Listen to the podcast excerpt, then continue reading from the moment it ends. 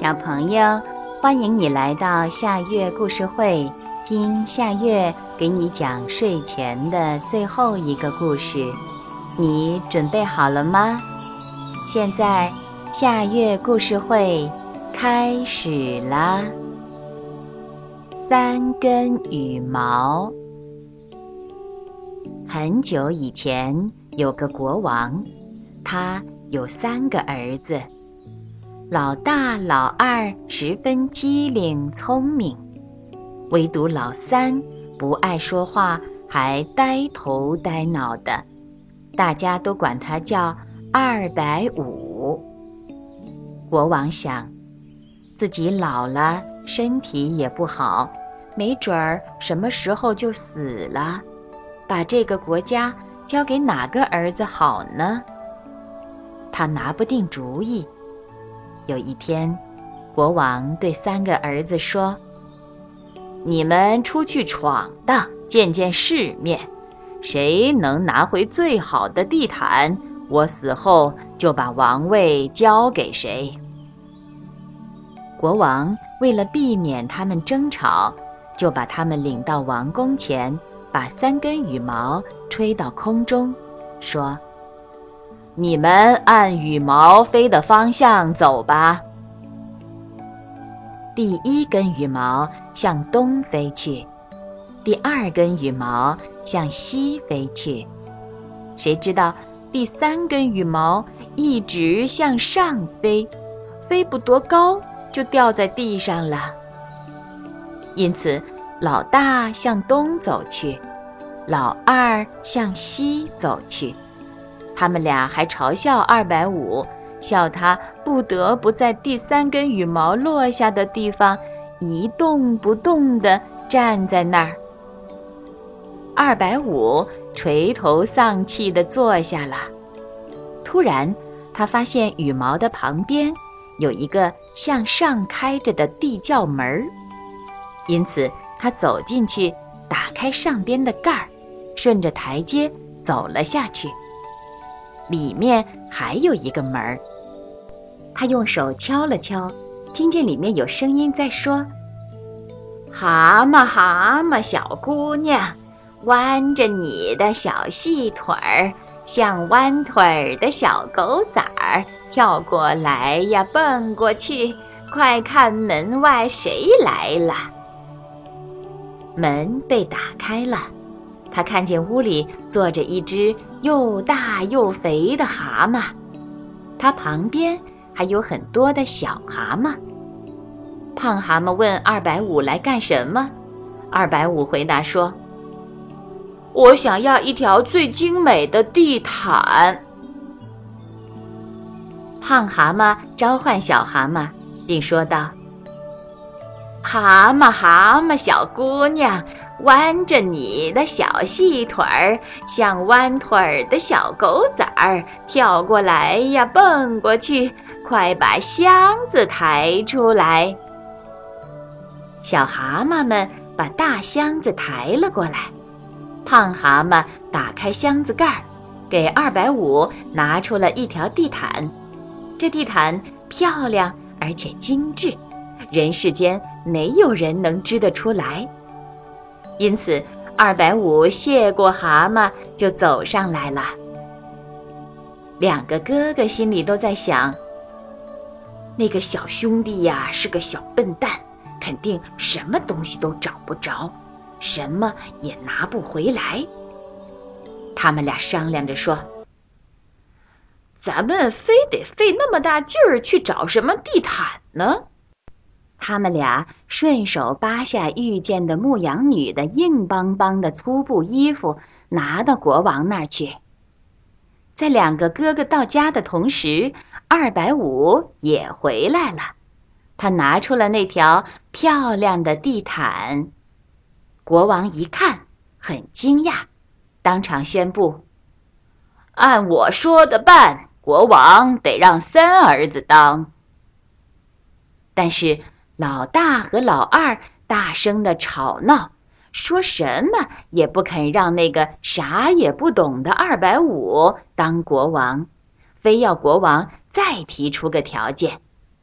因此，国王又说：“谁给我拿回个最漂亮的戒指，我的王位就让给谁。”国王把他们三个弟兄带到城外去，又把羽毛吹向了空中，让他们按照羽毛飞的方向走。两个哥哥又是一个向东，一个向西。二百五的那根羽毛又是一直向上飞，又马上掉了下来，掉在了地窖门口的旁边。因此，二百五又来到胖蛤蟆那儿，说他要一个最漂亮的戒指。胖蛤蟆立刻让小蛤蟆把大箱子搬来。胖蛤蟆从大箱子里拿出一个戒指，交给了二百五。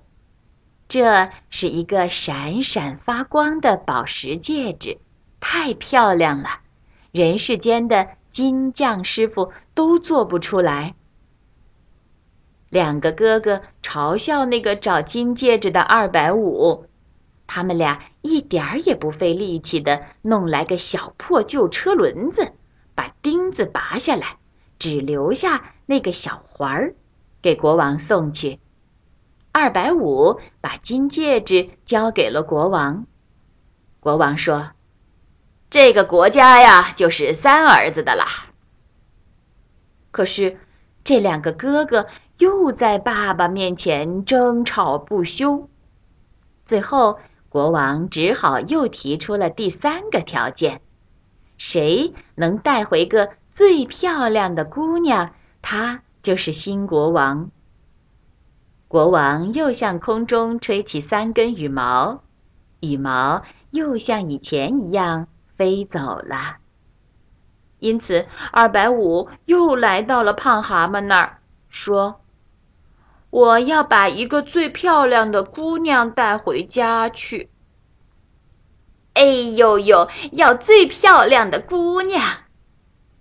胖蛤蟆回答说：“她你不能马上得到，不过我能让你得到个漂亮媳妇儿。”胖蛤蟆给二百五一个挖空了心儿的黄无精，让六只小老鼠像马那样的拉着它。二百五看了看，一下就灰心了，说。这我该怎么办呢？胖蛤蟆回答说：“你从我的小蛤蟆里选一只吧，让它坐在黄无精里面。”无奈，二百五顺手从那些小蛤蟆里抓过来一只，放在黄无精上。没想到，小蛤蟆刚一坐上去，就变成了一个非常漂亮的姑娘。黄无精变成了一辆大马车，六只小老鼠也变成了六匹大马。接着，二百五过去亲吻了小姐，赶着马车回到了国王那里。两个哥哥随后也赶回来了，他们俩可没有费劲儿去找什么漂亮的姑娘，只要遇见谁，谁就算。带回两名农村姑娘应付了事。国王看了看他们，说：“我死后，小儿子来当国王。”但是，那两个哥哥还是反对，说：“二百五当国王，我们可不同意。”这吵闹声把国王的耳朵都要震聋了。他们哥俩又死皮赖脸的提出要求：哪个女人要是能跳着钻过大厅中间吊着的那个环儿，就选谁的丈夫当国王。两个哥哥心里嘀咕：这圈儿，农村姑娘一定能跳着钻过去，他们的身体多好呀！相反，那苗条的小姐，她要是一钻一跳，准得死在那儿。老国王也同意了他们比试，两个农村姑娘都钻过去了，可是她们太笨了，都摔在地上，咔嚓几声，一个摔断了胳膊，一个摔断了腿。接着是二百五带回的漂亮小姐来跳，她竟然像小鹿似的轻松地跳过去了。哥哥们再反对也没有用了，这样二百五接受了王冠，一直很圆满地治理着这个国家。小朋友，睡前故事就讲到这里了，这也是今天的最后一个故事。现在到了该睡觉的时间，好好的睡一大觉，做个美梦。我们明天再见啦，晚安。